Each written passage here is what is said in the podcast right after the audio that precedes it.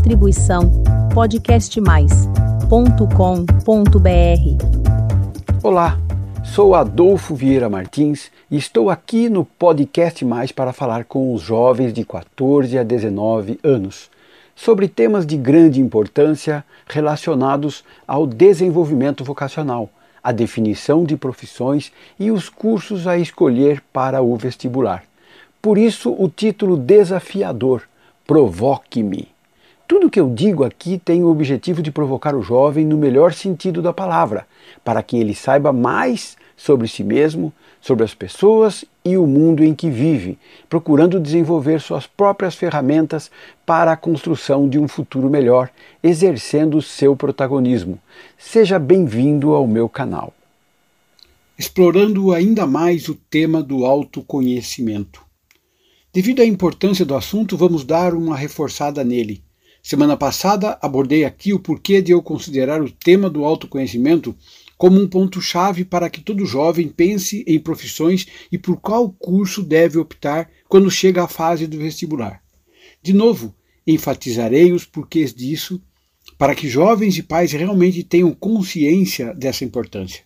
Primeiro, porque os jovens não procuram isso sozinhos, pois após os 14 anos ficam perdidos nessa procura de conhecer a sua profissão de futuro.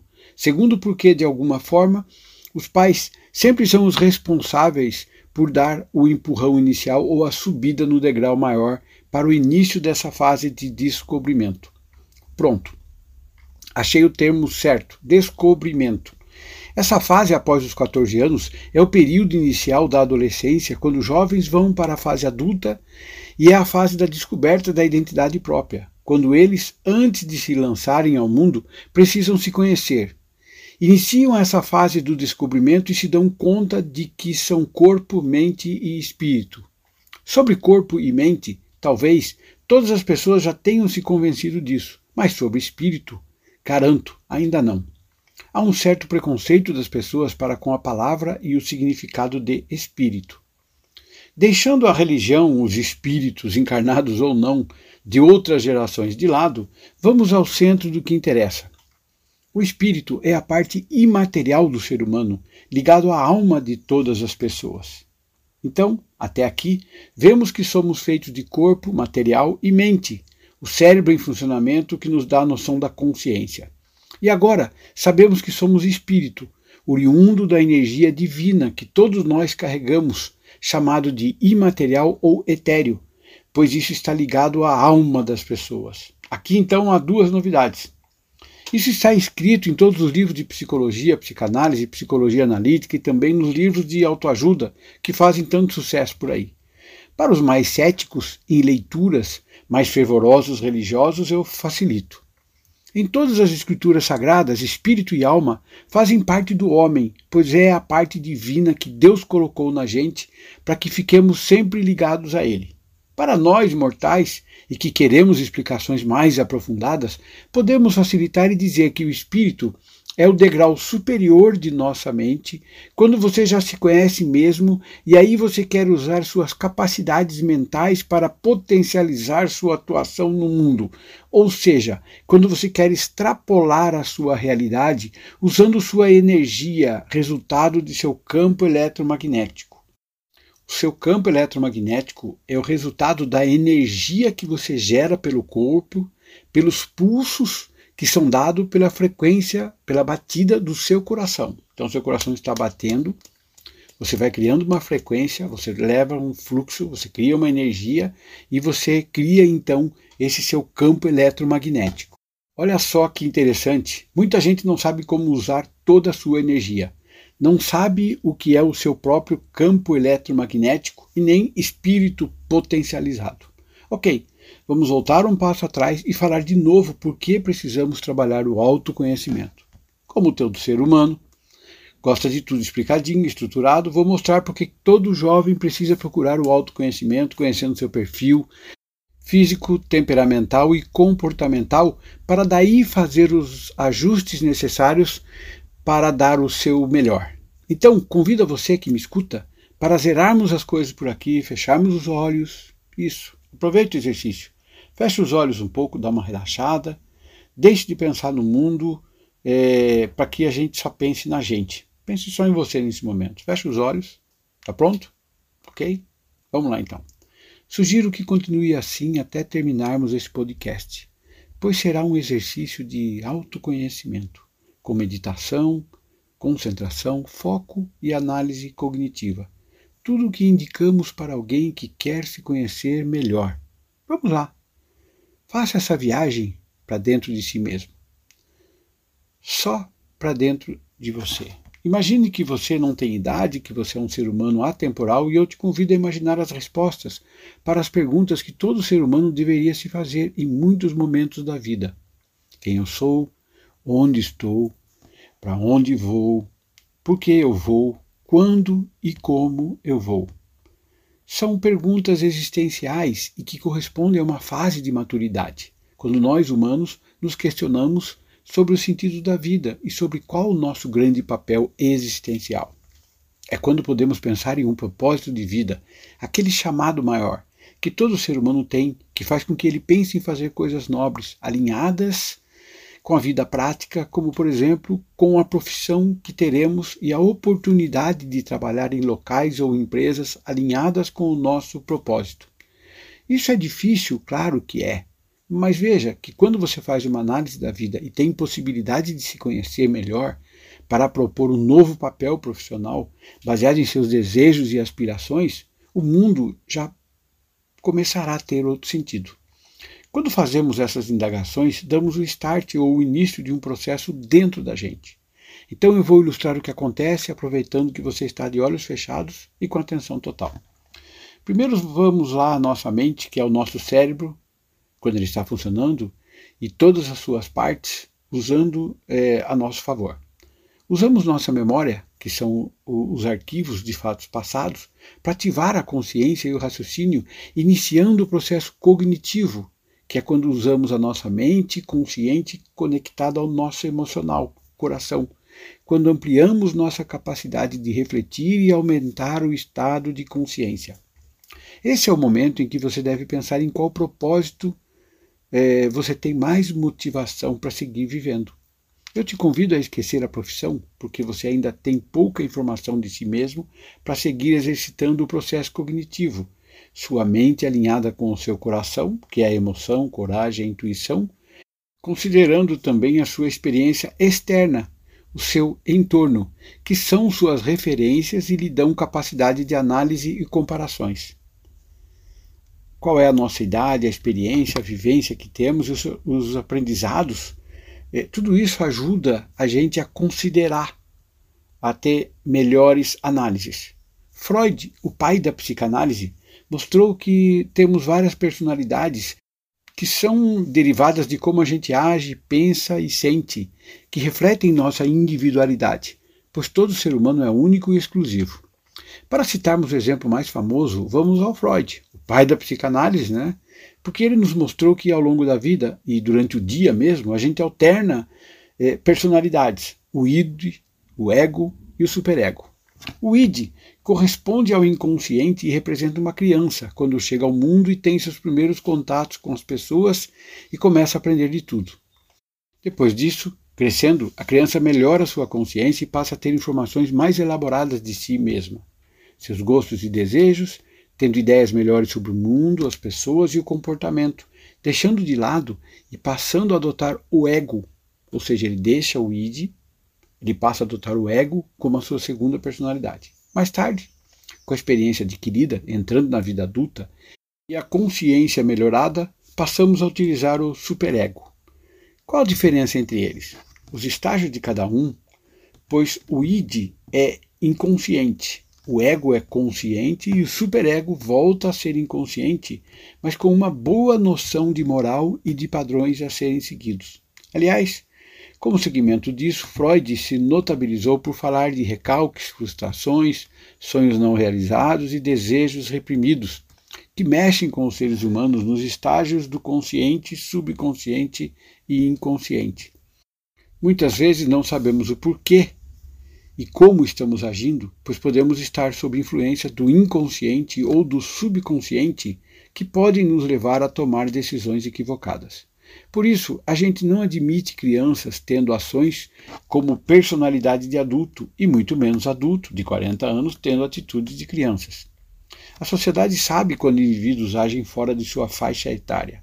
A realidade com que somos criados pelos pais e convivendo na sociedade, é, juntos com a aceitação que damos a tudo que a gente vê por aí, elas determinam se estamos seguindo esse aprendizado dentro dos níveis neurológicos de comportamento e de personalidades coerentes em atitudes, comportamentos e ambientes. É esperado que uma criança que vá ao restaurante que ela fique correndo e brincando enquanto seus pais comem. Só que os pais se estressam e dão broncas. Por isso, uma área de recreação para as crianças é uma boa solução para tranquilizar os pais. Mas ninguém espera, obviamente, que os pais, indo ao restaurante, o façam com brincadeiras, correrias ou desenhando em papéis. Depois do Freud com as personalidades, continuamos de olhos fechados e precisamos conciliar as coisas da mente, racionais ou o aprendizado acumulado, com o nosso coração, que é o sentimento, o gosto, a preferência, as atrações e as experiências novas. Essa é a briga do racional, né, das coisas da mente, com o emocional, as coisas do coração. Ninguém sabe a fórmula correta, pois em cada ocasião a gente aprende coisas distintas. Às vezes, ser racional é muito bom e resolve a parada, mas muitas vezes, ser racional demais nos tirará a emoção da experiência, do novo, do aprendizado e da novidade. A criatividade e a oportunidade existem, mas no campo da emoção e não no racional. Ser racional demais nos tira a experiência, a paixão e a emoção, que é a vida num mundo previsível. Para se fazer um exercício de descobrimento de vocação e de propósito, por exemplo, temos que estar concentrados, se possível meditando, em estado de cognição, alinhando a mente ao coração e considerando nossas experiências. Quando eu faço esse trabalho com jovens, uso dados do passado deles, agregando experiências vividas desde a pré-escola, passando pelas notas do fundamental e do ensino médio.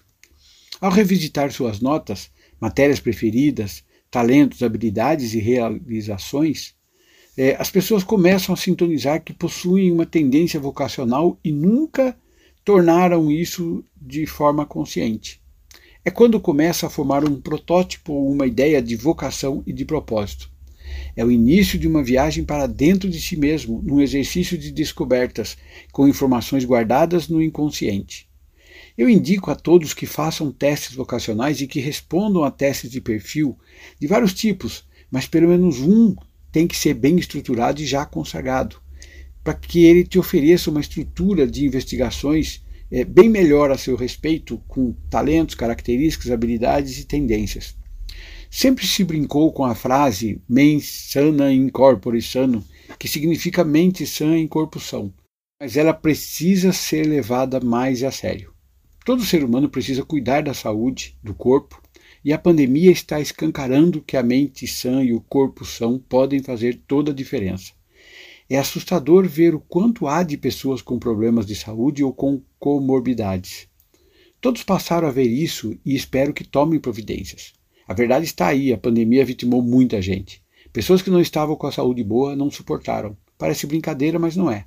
Falar que todo mundo precisa tomar bastante água, cuidar da qualidade dos alimentos ingeridos, ter qualidade de vida, convívio social e lazer, e estabelecer uma rotina de exercícios físicos faz a diferença para se manter a saúde em dia. Quando respondemos é, perguntas sobre saúde em questionários, não podemos reclamar do resultado, indicando quando eles indicam né, que a gente deve mudar os nossos hábitos físicos, alimentares e de comportamento. Então eu pergunto: será que uma pessoa assim usa o processo cognitivo para refletir e viver melhor? Sugiro que você reflita sobre isso e mude o quanto antes pois isso já demonstrará sua disposição para uma nova vida, um projeto de vida e de um caminho para descobrir seus propósitos. Pensar em carreira, profissões e vestibular é, antes de tudo, ter consciência de quem você é, para facilitar o seu despertar. Só assim podemos resolver nossos problemas com foco, atenção, dedicação e determinação.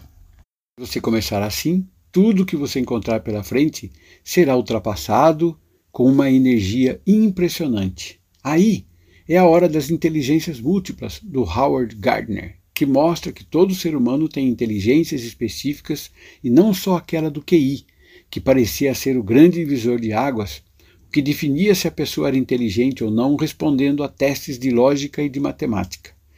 Gardner mostrou que há 11 inteligências distintas e que os seres humanos vivem com uma, duas ou três delas, como perfil de ação para a realização com prazer, vontade e determinação. Eu trabalho dando cursos e treinamentos para jovens e após esse processo eu monto com eles uma planilha com a roda da vida, que é um levantamento em que o jovem dá notas para o seu nível de relações na família, na saúde, na vocação, na escola, com os amigos e também na sua espiritualidade, sempre pensando em como está agora e o que é que ele tem que fazer para o seu futuro. Com esses vários exercícios, o jovem começa a perceber que cada ser é único e que ele terá um caminho próprio a percorrer rumo à realização de seus sonhos. É alentador descobrir que esse projeto de vida que estou me referindo já está programado para ser uma matéria do ensino médio para 2022. Essa é uma atividade prática e altamente positiva, de forte auxílio aos jovens, exercitando é, a sua compreensão para que façam um planejamento de seus futuros. Todo jovem precisa saber que realizar sonhos é totalmente possível, desde que o faça de maneira organizada e utilizando todo o seu potencial energético de foco, concentração e realização. Eu pedi para você que está me escutando agora fechar os olhos para que eu pudesse fazer um exercício e isso não foi à toa. Eu tenho certeza de que você se viu nessa vontade de começar uma jornada para construir essa escalada de futuro visando o despertar vocacional. Pode abrir seus olhos agora de forma tranquila, mas não se esqueça: quando a gente entra nessa jornada, nos conhecendo e aumentando os conhecimentos para que a gente parta para a construção de um projeto, a fim de desenvolvermos a concretização de nossos propósitos e sonhos, nós já estamos no despertar vocacional. Nesse despertar e realizando o projeto, conseguimos entrar no que se chama de estado de fluxo.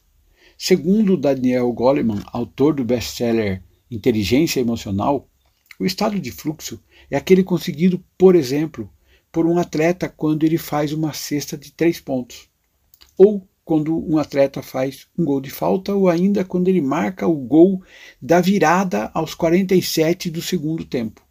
É quando fazemos algo difícil e na hora vemos o esforço ser recompensado. Quando conseguimos realizamos aquilo pelo qual lutamos, principalmente quando parecia impossível. Bom, precisamos que todos abram os olhos para o despertar vocacional e o autoconhecimento para que ele seja realmente um divisor de águas. Espero ter sido bem claro e explicativo sobre o autoconhecimento e o processo cognitivo. Obrigado pela sua atenção e até o próximo podcast. Se você gostou, por favor, se cadastre, compartilhe com quem você acha que esse conhecimento pode fazer toda a diferença. Muito obrigado. Distribuição podcastmais.com.br